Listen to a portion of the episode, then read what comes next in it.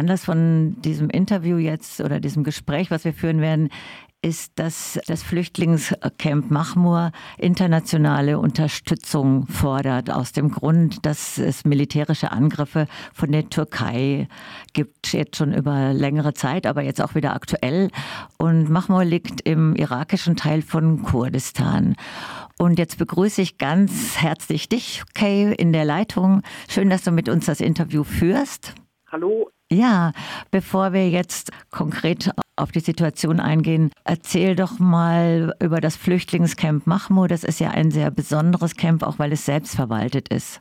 Genau, ich versuche mal, das so ein bisschen ähm, kurz darzulegen. Das Camp Mahmoud, das ist, liegt, genau wie du schon gesagt hattest, in ähm, Nordirak, in Südkurdistan. Das gibt seit den 90ern, seit, also in den 90ern sind die Leute aus Nordirak, aus, aus Nordkurdistan, aus, aus ähm, der Südosttürkei geflohen vor ähm, massiven Bombardierungen, vor dem massiven Krieg gegen Städte und Dörfer der türkischen Armee, ganze Landstriche entvölkert haben und dann sind die Leute halt genau in Nordirak geflohen und haben da dieses Flüchtlingscamp aufgebaut und das ist halt genau wem Rojava etwas sagt. Das ist halt eine demokratische Konföderalismus mit Selbstverwaltung, äh, selbstverwalteten Strukturen ist dieses Flüchtlingscamp.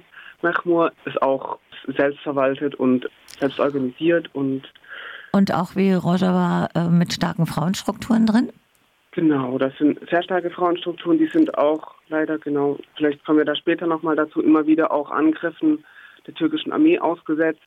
Es ist schwierig, aber also es, es sind die ganzen, die ganzen ähm, Säulen, die ganzen Strukturen, die es auch in Rojava gibt, mit der Frauenbefreiung, mit der Ökologie und eben diesen basisdemokratischen Strukturen, die sind auch in dem Flüchtlingscamp. Und äh, darf ich gerade noch mal dazwischen, wenn ich mich richtig erinnere, gab es auch vor einigen Jahren einen äh, Soli-Aufruf wegen einem Gesundheitszentrum, auch einem autonomen, selbstverwalteten Gesundheitszentrum in Mahmur?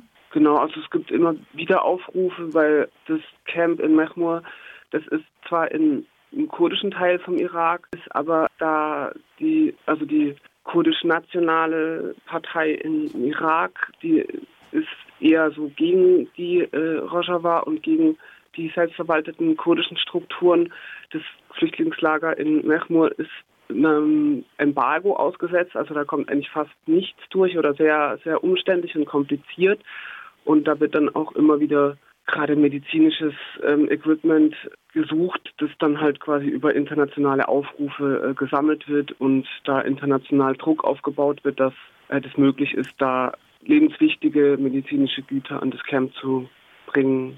Und diese Angriffe von der Türkei, diese militärischen, auch mit Drohnen, was bedeutet das für die Menschen, die dort leben? Also wie war denn das Leben vorher und wie ist es jetzt im Moment? Ja, also diesen, diesen Drohnenkrieg, diesen permanenten Krieg, den gibt es schon eine ganze Weile. Also ja, also wie gesagt, letztes, Anfang letztes Jahr gab es Drohnenangriffe auf die landwirtschaftlichen Gebiete da, auf Frauen, die ähm, Schafe, ähm, die Tiere gehütet haben. Diese ganzen Angriffe, die sind natürlich eine ziemliche Belastung für die Leute da. Die leben in ständiger Angst, dass ein weiterer Angriff kommt, entweder mit Kampfflugzeugen, die sind noch zu hören, oder mit äh, Drohnen, die sind nicht so leicht zu, zu sehen. Das ist, schaut permanent oder ist permanent in, einem, in einer Stresssituation. Das ist äh, ungesund für Leute, das ist, lässt Leute verzweifeln. Und ähm, das geht halt leider, es ist leider irgendwie jetzt nicht so in der letzten Zeit erst, das geht eigentlich auch schon die letzten Jahre, dass die Türkei über verschiedene Wege dieses Lager terrorisiert und ähm, ja, versucht zu schwächen. Das kann man sich hier eh nicht so wirklich vorstellen, was das an Traumatisierungen bedeutet. Also dann mit der Flucht und dann nochmal diese permanenten Angriffe. Was sind denn die, äh, weil ich am Anfang auch gesagt habe, das Flüchtlingscamp fordert internationale Unterstützung. Was sind denn konkret die Forderungen? Konkret Forderungen sind auf jeden Fall das anzuerkennen, dass es diese Angriffe der Türkei gibt, die gegen Völkerrechts gegen Völkerrecht, gegen Menschenrechte verstoßen dass das anerkannt wird ähm, von der internationalen Gemeinschaft. Und natürlich wird gefordert, Embargo, die äh, Blockade des Flüchtlingscamps äh, aufzuheben und ähm, ja, medizinische Versorgung, aber auch sonstige Infrastrukturunterstützung dahingehend zuzulassen und genau das anzuerkennen als eine eigene Strukturen.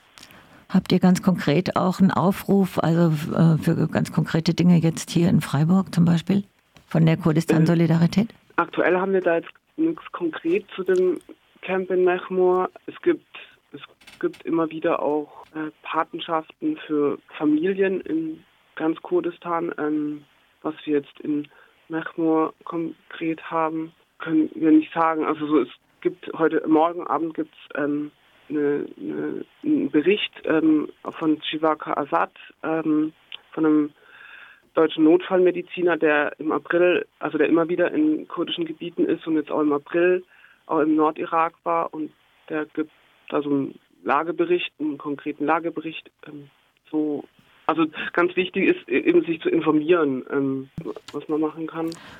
Und gibt es denn auf den Aufruf nach unter internationaler Unterstützung schon Reaktionen von, ich weiß nicht, Regierungen, Organisationen und so weiter? Gab jetzt immer wieder so ein bisschen von der linken Fraktion im, im Bundestag, gab es Anfragen an die Bundesregierung, jetzt zuletzt von der Ulla Jelpke, die ja wissen will, was, was die Bundesregierung darüber weiß, dass die Türkei als NATO-Verbündeter, als EU ja, Kettenhund die Flüchtlinge abhalten soll, was die Türkei da ja, genau. mit zu tun mhm. hat, was sie darüber weiß. Und ähm, die Bundesregierung redet sich raus, ähm, sagt, ach, wir wissen nichts von Angriffen, von Kriegen. Ähm, es geht da im Nordirak auch konkret um ähm, Chemiewaffeneinsätze, aber da will die Bundesregierung nichts wissen davon.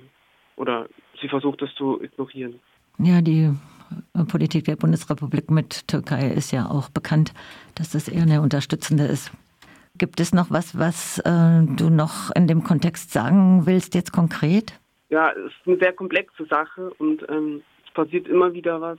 Es ist leider eigentlich ein permanenter Kriegszustand, den die Türkei spätestens seit jetzt im April ist eine neue, eine neue Offensive gegen kurdische Kräfte in, in Selbstverteidigungskräfte im Nordirak gestartet. Es ist so ein ja, permanenter Krieg mit genau, wo die, den die Türkei für den die Weltöffentlichkeit nicht mitbekommt, aber der ganze ja, Landstriche verwüstet, Menschen vertrieben werden. Es ist aktuell eine Zahl seit seit den acht Wochen, dass 1500 Menschen unterwegs sind. Ein Appell ist, sich da zu informieren oder da auf dem Laufenden zu bleiben Druck aufzubauen und anderen Leuten davon zu erzählen, dass da nicht so eine Isolation stattfinden kann, weil die Türkei versucht auch immer diese kurdischen Kräfte im Irak zu spalten. Ja. Ja, wir werden da auch natürlich dranbleiben und weiter recherchieren und informieren. Und ich bedanke mich ganz herzlich für das Gespräch gerade. Äh, ich bedanke mich auch.